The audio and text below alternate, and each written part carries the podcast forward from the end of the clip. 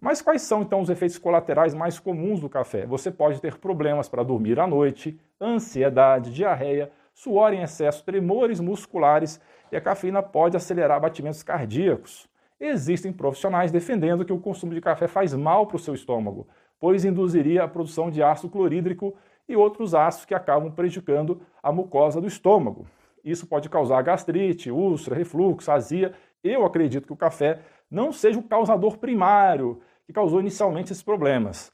Quando a gastrite e o refluxo estão instalados e atacados, o café pode sim contribuir para a piora dos sintomas, principalmente se consumido estômago vazio e em jejum pela manhã. Cada caso é um caso, deve ser visto de forma individualizada. Esses efeitos colaterais ocorrem mais em pessoas que têm propensão genética, sensibilidade à cafeína e têm dificuldade também de eliminar essa cafeína através do detox do organismo.